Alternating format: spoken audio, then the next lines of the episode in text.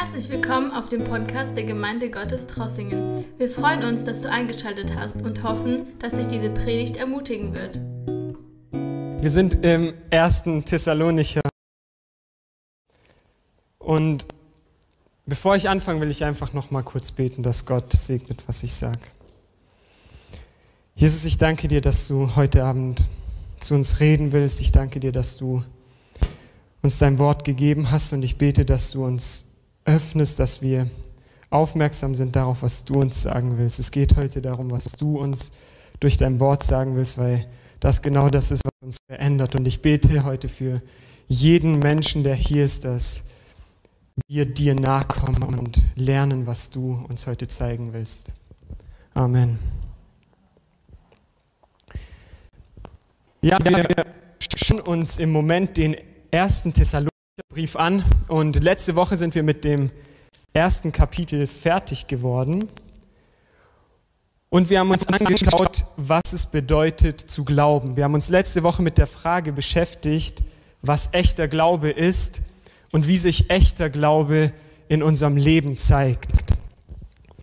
Und ein Teil von dem, was ich letzte Woche gesagt habe, war, und zwar, wenn wir echten Glauben haben, zeigt es sich darin, dass wir ihn weitergeben, dass wir die Botschaft von Jesus weitergeben. Und das ist genau dieser Teil, über den wir heute reden werden. Mein Thema ist heute, wie geben wir unseren Glauben weiter? Wie geben wir unseren Glauben weiter? Ich denke, als Christen ist es eine Frage, die uns oft beschäftigt, über die wir uns öfter Gedanken machen, wenn wir daran denken, okay, wir haben eigentlich die Aufgabe, in die Welt zu gehen und Menschen zu Jüngern zu machen. Und dann stellen wir uns direkt danach die Frage, okay, wie mache ich das eigentlich? Und wir werden heute die ersten sechs Verse vom zweiten Kapitel im ersten Thessalonicher Brief schauen.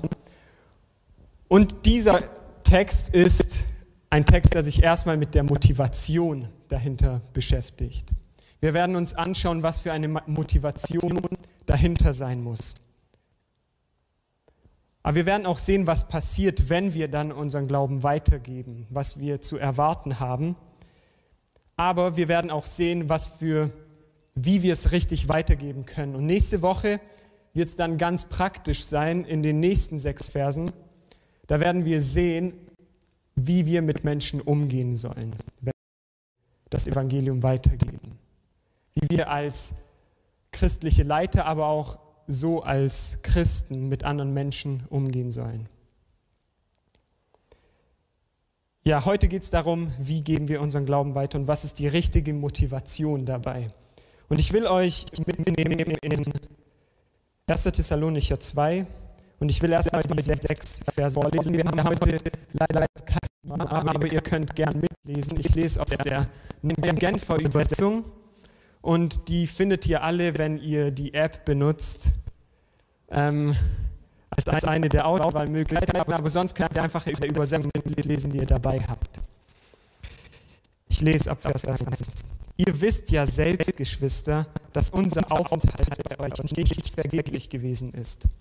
Kurz zuvor in Philippi hatten wir noch, zu, noch viel zu leiden gehabt. Ihr wisst, dass wir beschimpft und misshandelt worden waren. Aber unser Gott schenkte uns neuen Mut und obwohl wir auf Thessalonich auf heftigen Widerstand stießen, konnten wir euch sein Evangelium frei und offen verkünden. Mit dieser Botschaft führen wir schließlich niemanden in die Irre. Wir verfolgen auch keine fragwürdigen Absichten, wenn wir dazu auffordern, sie anzunehmen und arbeiten nicht mit betrügerischen Methoden. Nein, das Evangelium ist uns von Gott selbst anvertraut, der uns geprüft und zuverlässig befunden hat, und wir verkünden es in der Verantwortung vor ihm. Es geht uns nicht darum, Menschen zu gefallen, sondern ihm, der unser Innerstes kennt und prüft. Wir haben, das könnt ihr bestätigen, nie versucht, uns mit schönen Worten bei euch einzuschmeicheln. Die Verkündigung diente uns auch nicht als Vorwand, um uns zu bereichern. Dafür ist Gott unser Zeuge. Ebenso wenig ging es uns darum, von Menschen geehrt zu werden, weder von euch noch von irgendjemand anders. Ja, das ist ein ganzer Abschnitt und den können wir so nicht direkt verarbeiten. Deshalb versuche ich, Abschnitt für Abschnitt durchzugehen und diese Fragen, die ich am Anfang gestellt habe, zu beantworten. Und zwar, wenn wir die ersten zwei Verse betrachten, dann sehen wir, was passiert, wenn wir unseren Glauben weitergeben. Da sehen wir, was wir zu erwarten haben, wenn wir unseren Glauben weitergeben. Und bevor ich auf Vers 2 eingehe, wo das sehr konkret steht, will ich auf das eingehen, was in Vers 1 steht. Hier schreibt Paulus, ihr wisst ja, dass unser Aufenthalt bei euch nicht vergeblich war. Ich will sagen, dass es nie umsonst ist, das zu tun, was Gott uns aufgetragen hat. Es ist nie umsonst. Und auch wenn wir den Wert nicht direkt sehen von dem, was wir machen, wenn wir nicht direkt den Wert davon sehen, weil wir nicht direkt Ergebnisse sehen, dürfen wir wissen, dass es niemals etwas ist, was wir vergeblich tun. Wenn wir unseren Glauben weitergeben, dann ist es niemals umsonst. Und ich glaube, das müssen wir oder dem müssen wir uns bewusst werden.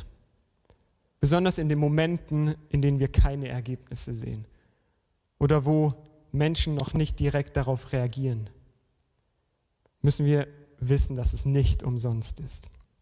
Ich gehe weiter in Vers 2. Und zwar beschreibt hier Paulus, dass sie, bevor sie nach Thessalonich gekommen sind, viel zu leiden gehabt haben. Er sagt, dass sie beschimpft wurden, dass sie misshandelt wurden,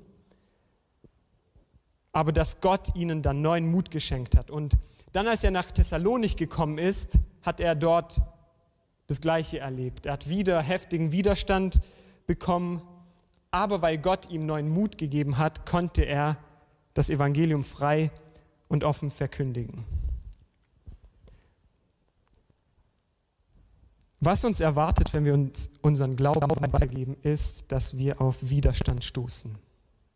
Wir sehen es hier bei Paulus in Philippi und danach in Thessalonich passiert zweimal genau das Gleiche. Er hat viel zu leiden, er wird beschimpft, er wird misshandelt und dann in der nächsten Stadt genau das Gleiche. Ich glaube, dass der Teufel etwas dagegen hat, wenn wir das Evangelium verbreiten. Und das zeigt sich dann in Widerstand vom Menschen oder dass einfach die Möglichkeiten schwer sind, dass wir heftigen Widerstand haben. Und manchmal sind es vielleicht Menschen, die uns beschimpfen. Aber ich denke, Anders mal können es unsere Lebensumstände sein, die es uns schwer machen, das Evangelium weiterzugeben. Und zwar glaube ich, dass es heutzutage viel öfter das ist, dass wir abgelenkt sind, dass wir mit unserem eigenen Leben beschäftigt sind, weil unsere Gesellschaft so schnell geworden ist, dass sie uns glauben lassen will, dass wir keine Zeit dafür haben, das Evangelium zu verkünden, weil wir immer im Stress sind und immer noch eine weitere Sache natürlich für uns zu erledigen haben. Und unser Zeitplan ist so voll, dass wir wirklich anfangen zu glauben, dass es gar keine Möglichkeit gibt oder dass wir keine Energie dafür haben. Und das sind so Widerstände, denen wir uns stellen müssen als Christen. Unser Leid sieht vielleicht anders aus als das von Paulus, aber es kann auch manchmal sehr ähnlich sein. Und er sagt hier, dass er viel leiden musste.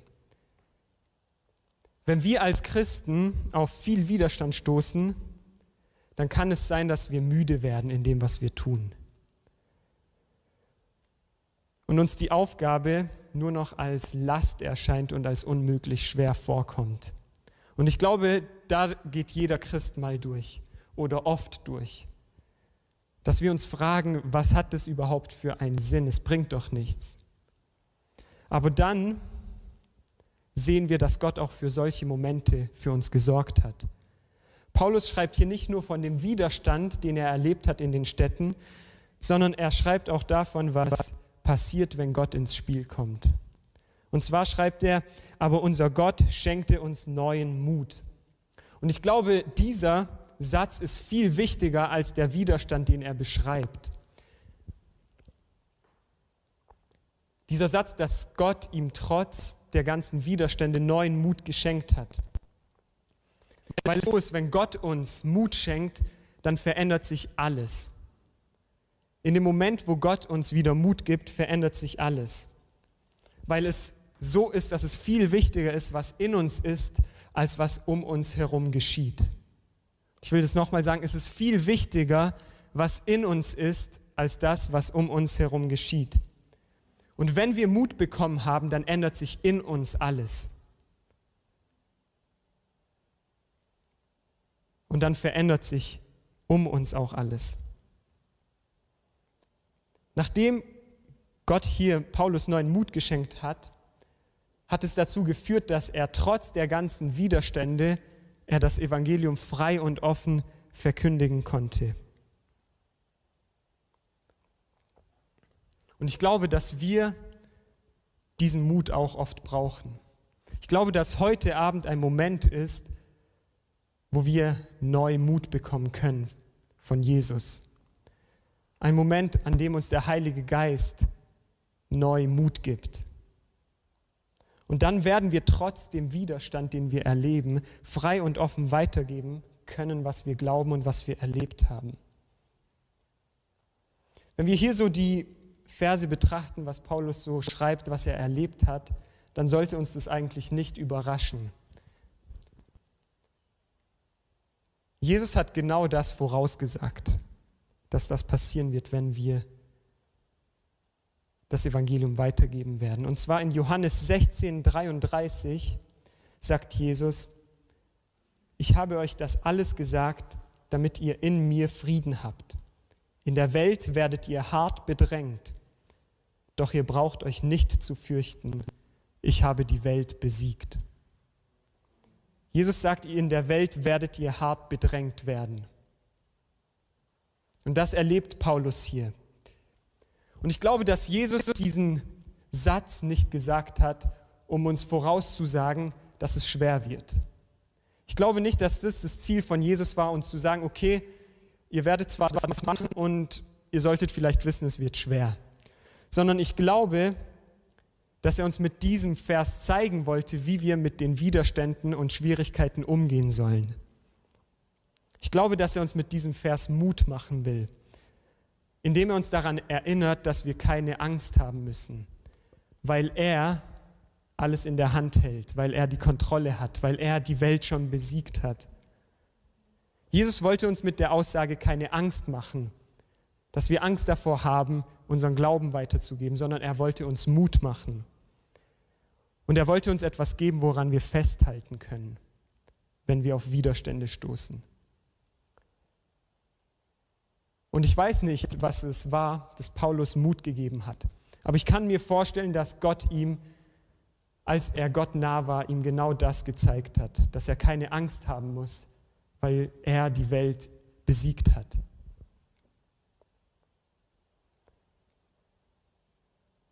Wir müssen in allem, was wir erleben, uns immer wieder daran erinnern, dass Gott alles in der Hand hält und darin wieder Mut finden. Weil wenn uns innerlich bewusst wird, dass Jesus die Kontrolle hat, dann wird sich in uns alles verändern. Und das ist ja das Wichtigere. Dann werden wir Mut bekommen. Und dann wird sich alles, was wir um uns herum sehen, nicht mehr so schwer anfühlen. Und ich glaube, dass wir immer wieder daran erinnert werden müssen, dass wir uns immer wieder diese Aussage von Jesus zu Herzen nehmen müssen. Und so ein Moment wie heute, wo wir uns die Bibel anschauen, ist so ein Moment, an dem wir genau das machen können, an dem wir etwas nehmen können, an dem wir festhalten können. Und ich glaube, dass Gott will, dass wir heute alle mit neuem Mut nach Hause gehen. Dass wir alle mit einer neuen Perspektive auf unsere Widerstände nach Hause gehen.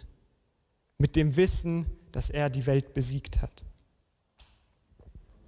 Ja, bis jetzt haben wir gesehen, was passiert, wenn wir die Botschaft von Jesus weitergeben. Und wir haben auch gesehen, dass Gott uns dabei helfen will und uns Mut geben will.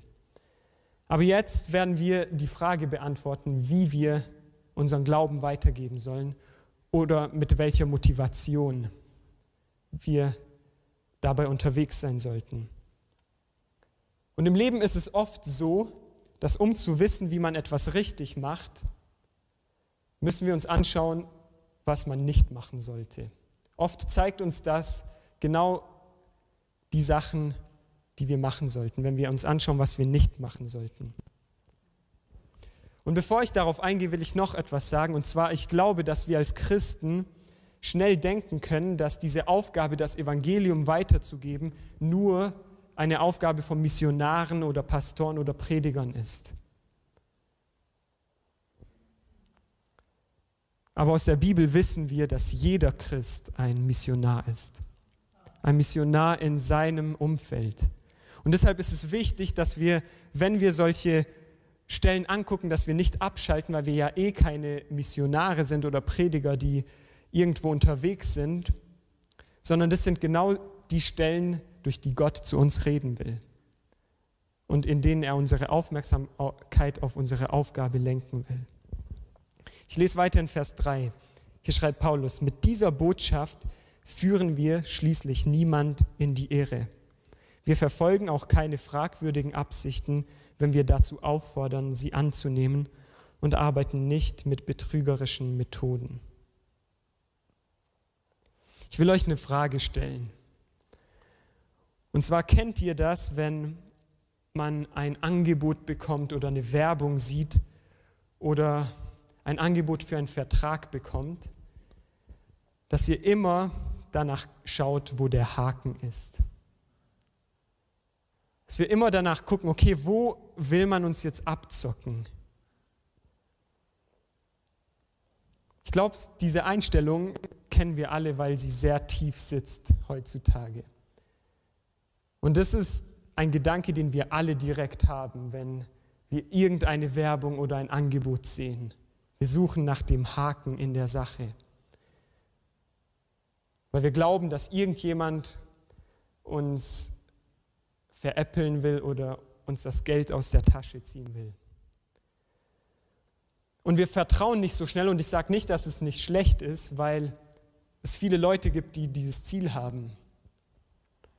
Aber ich will darauf hinweisen, dass unsere Einstellung oft so ist und dass sie sich auf viele Bereiche im Leben auswirkt. Aber ich will euch auch sagen, dass diese Einstellung heutzutage, diesen Haken zu suchen, nicht neu ist. Diese Einstellung war auch damals zu dieser Zeit weit verbreitet. Und zwar war das damals auch üblich, dass wandernde Lehrer oder Philosophen oder Händler unterwegs waren in Großstädten wie Thessalonich und nach irgendwas aus waren, entweder nach Anerkennung oder Geld oder Berühmtheit. Und das war dann immer der Haken bei ihren Philosophien oder Lehren, die sie weitergegeben haben. Ich will uns aber, bevor ich noch darauf eingehe, sagen, dass wir diese Einstellung, den Haken zu suchen, nicht an das Evangelium heranbringen dürfen. Wir dürfen nicht den Haken beim Evangelium suchen, weil diesen Haken gibt es nicht. Paulus schreibt hier, mit dieser Botschaft führen wir schließlich niemanden in die Irre. Es ist eine Botschaft, die keinen Haken hat. Und Paulus war sich dessen bewusst, dass diese ganzen Lehrer unterwegs waren und Leute, die Geld machen wollten. Und deshalb wollte er ganz gezielt durch sein Verhalten zeigen, dass er nicht nach diesen Sachen sucht. Paulus schreibt, er wollte niemanden in die Irre führen, weil er keine fragwürdigen Absichten verfolgt hat. Ich habe mir Gedanken darüber gemacht, was für Absichten das heutzutage sein könnten wenn wir die Botschaft falsch weitergeben. Und ich glaube, es könnte in, sogar in Gemeinden sein, dass Menschen abgezockt werden oder dass Leiter das machen, um Kontrolle über Menschen auszuüben oder sie zu manipulieren. Aber das ist nicht unsere Aufgabe. Weil Jesus hat uns nicht dazu aufgefordert, das zu machen. Und weil unsere Botschaft auch keinen Haken hat, müssen wir wissen, dass wir keine betrügerischen Methoden einsetzen müssen. Als Christen brauchen wir keine komischen Methoden, um Menschen zu manipulieren oder sie irgendwie in die Gemeinde reinzuziehen. Unsere Aufgabe ist es nämlich, Menschen auf einer Weise zu begegnen, die sie verstehen und ganz klar zu sein mit der Botschaft, die wir verkündigen. Wir müssen niemanden manipulieren. Das Evangelium hat es nicht nötig. Es ist die beste Botschaft der Welt. Wir müssen sie nicht besser machen, weil wir können es eh nicht. Unsere Aufgabe ist es, sie zu den Menschen zu bringen. Unsere Aufgabe ist es, genau das zu machen, was Paulus gemacht hat. Paulus saß nicht in Jerusalem oder in einer anderen Stadt, wo er sich wohlgefühlt hat und hat darauf gewartet, dass die ganzen Menschen aus dem römischen Reich zu ihm kommen, weil er ja das Beste hat. Er ist durch das ganze römische Reich gereist und hat den Menschen diese Botschaft gebracht. Und das ist auch unsere Aufgabe, in die Welt zu gehen und die Botschaft weiterzugeben. Ich lese weiter in Vers 4. Hier schreibt Paulus, nein, das Evangelium ist uns von Gott selbst anvertraut, der uns geprüft und für zuverlässig befunden hat. Und wir verkünden es in der Verantwortung vor ihm. Es geht uns nicht darum, Menschen zu gefallen, sondern ihm, der unser Innerstes kennt und prüft. Als erstes will ich sagen, das Evangelium ist eine Botschaft, die uns Christen anvertraut wurde. Gott hat uns diese Botschaft anvertraut und damit hat er uns auch eine Verantwortung gegeben. Er hat uns nicht nur die Botschaft gegeben, dass wir ein schönes Leben haben und unseren Platz im Himmel reserviert haben, sondern er hat uns mit dieser Botschaft eine Verantwortung gegeben. Und zwar ist unsere Verantwortung, diese Botschaft weiterzutragen, uns von dieser Botschaft verändern zu lassen und mit dieser Botschaft die Welt zu verändern. Unsere Aufgabe ist und unsere Verantwortung ist, wenn wir diese Botschaft bekommen haben, Gott so zu repräsentieren, wie er wirklich ist. Unsere Aufgabe ist es, die Botschaft von Jesus richtig weiterzugeben und nicht so, wie sie uns vielleicht gefallen würde sondern so, wie wir sie von Gott bekommen haben.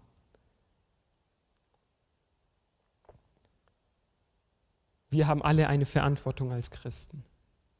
Die Verantwortung liegt nicht bei irgendeiner Elite, sondern sie liegt bei jedem von uns, das Evangelium in die Welt zu bringen.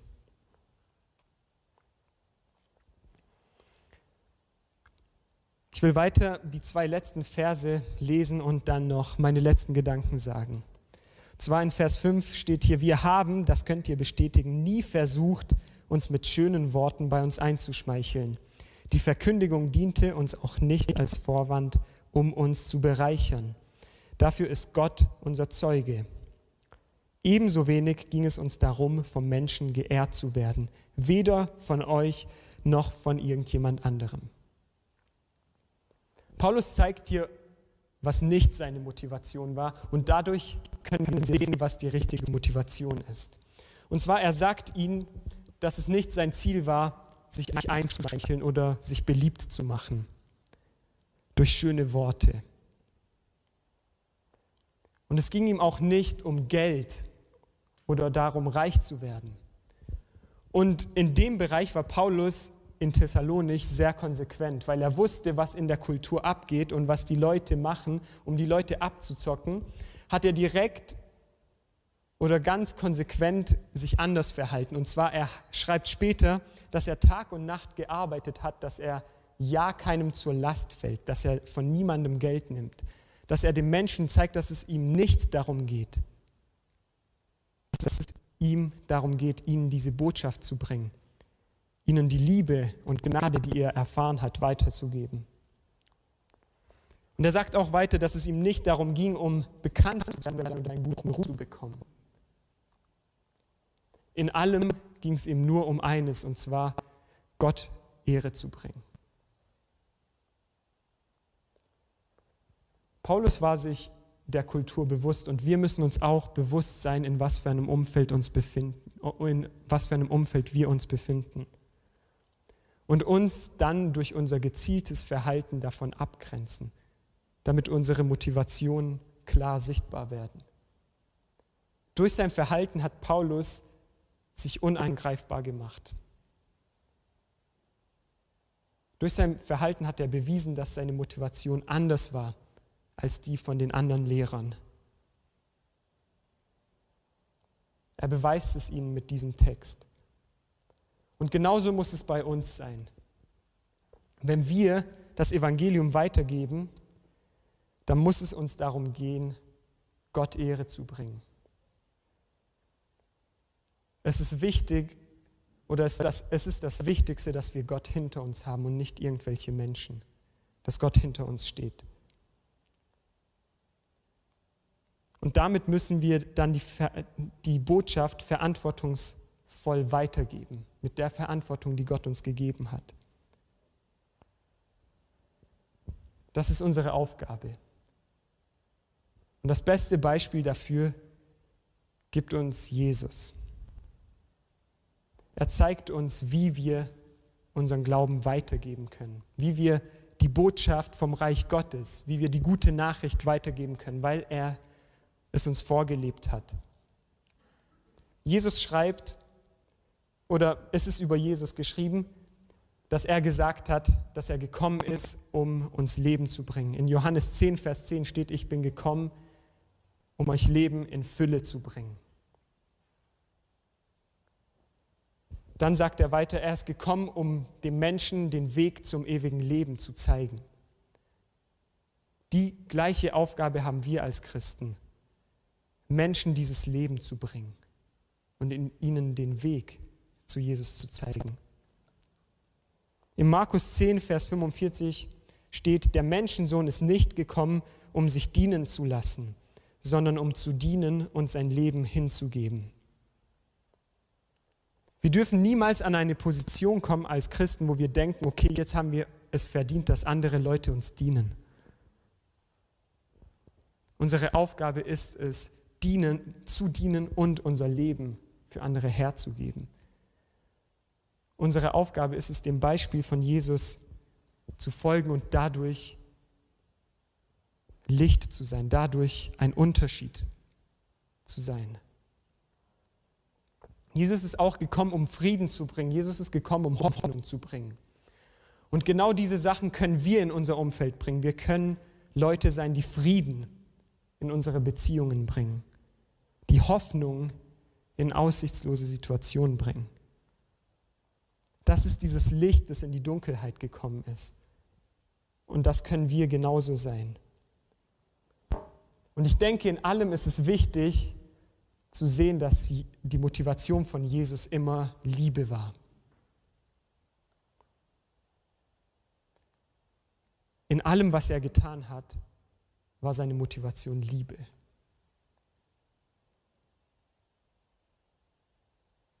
Um die Beziehung zu den Menschen wiederherzustellen.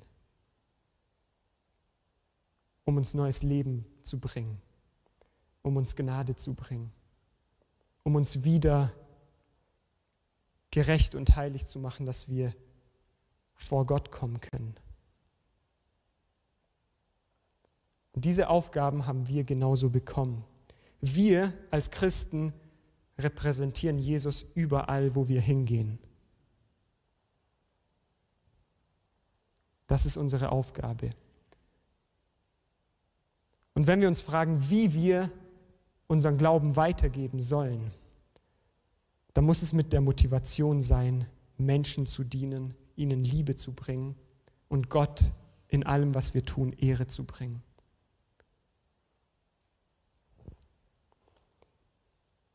Ich glaube, dass Gott uns heute Abend Mut machen will, genau das zu tun.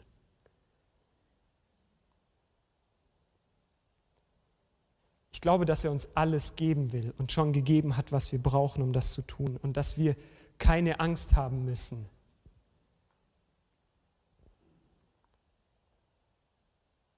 Weil er über allem steht, weil er die Welt besiegt hat. Ich weiß, nächste Woche werden wir uns angucken, wie das ganz genau aussieht in dem Verhalten. Aber heute Abend will ich, dass wir dafür beten, dass Gott uns Mut gibt. Ich will, dass wir dafür beten, dass er uns zeigt, wo vielleicht ein Problem mit unserer Motivation ist, warum wir was tun. Dass er uns zeigt, was die richtige Motivation ist. Dass er uns dieses Herz für Menschen gibt, dass er uns Liebe gibt.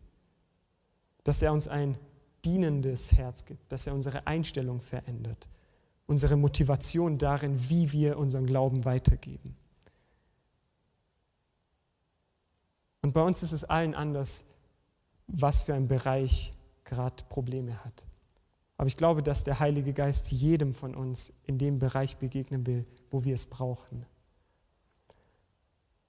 Und darum können wir ihn heute Abend bitten. Wir können gemeinsam aufstehen und genau für diese Sachen beten. Wir können dafür beten, dass Gott uns neu zeigt, dass wir keine Angst haben müssen, dass er uns neu Mut gibt, den wir haben trotz Widerstand und uns die richtige Motivation gibt. Jesus, ich danke dir heute Abend. Ich danke dir, dass du uns dein Wort gegeben hast. Danke, dass du ich danke unsere dir, dass du angehört uns deinen hast. Heiligen Wenn Geist gegeben hast, der immer mit uns hat, ist, der dann uns auch teile immer sie gerne zeigt, mit was deinen richtig Freunden ist und zu Bekannten, tun. dass auch sie Jesus, ich bete für diese. Gemeinde. Ich bete Wir wünschen dir Gottes Segen. jede Person, die hier ist, dass wir alle verstehen, dass du uns eine Aufgabe gegeben hast, Missionare zu sein in dieser Welt. Dass du uns eine Verantwortung gegeben hast, dass du uns nicht nur eine Botschaft gegeben hast, sondern eine Verantwortung, sie weiterzubringen. Und dass diese Botschaft so gut ist, dass wir sie auch weiterbringen können, auch wenn wir immer wieder auf Widerstand stoßen.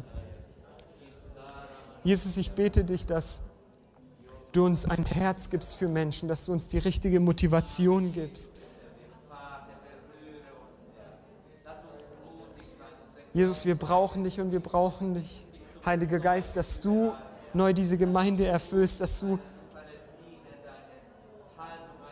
dass wir dich ganz neu erleben, dass wir sehen, wie du wirkst und was du tust. Jesus, ich bete, dass jeder dich erleben kann. Heiliger Geist, ich vertraue auf deine Kraft.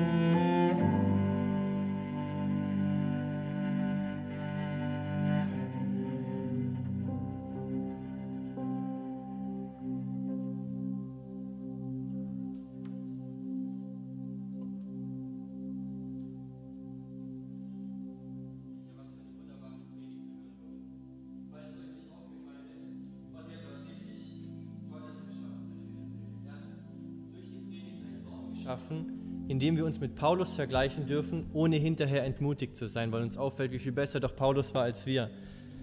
Und das konnte er schaffen, indem er uns an diese eine Aussage von Jesus erinnert hat, indem er uns an jedem Punkt, den er uns erklärt hat, neu an Jesus erinnert hat und dass wir nicht unsere Hoffnung verlieren, dass wir nicht unseren Mut verlieren, sondern dass wir neuen Mut finden, so wie Paulus, darin, dass Jesus die Welt überwunden hat.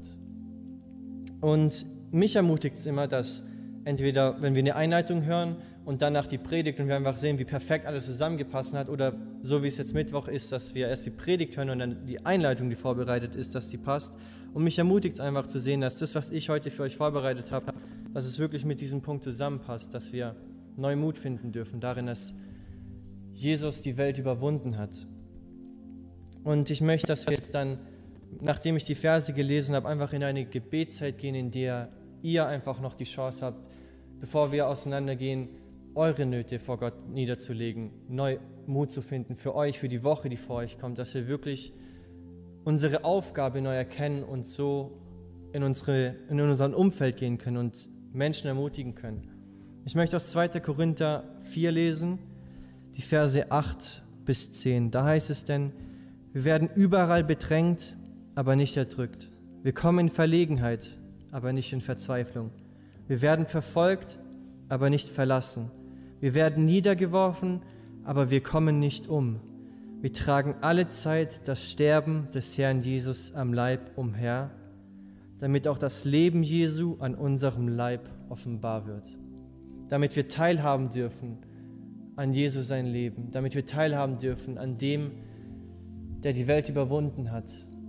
Wir dürfen teilhaben an diesem Sieg und so in deinen Nöten, in deinen Problemen, in deinen Herausforderungen, in allem, was dich vielleicht bedrückt und zurückhält, darfst du wissen, dass du teilhaben darfst an diesem Sieg, den Jesus für uns erkauft hat, dir schenken will, dass er dich teilhaben lassen will an seinem Sieg.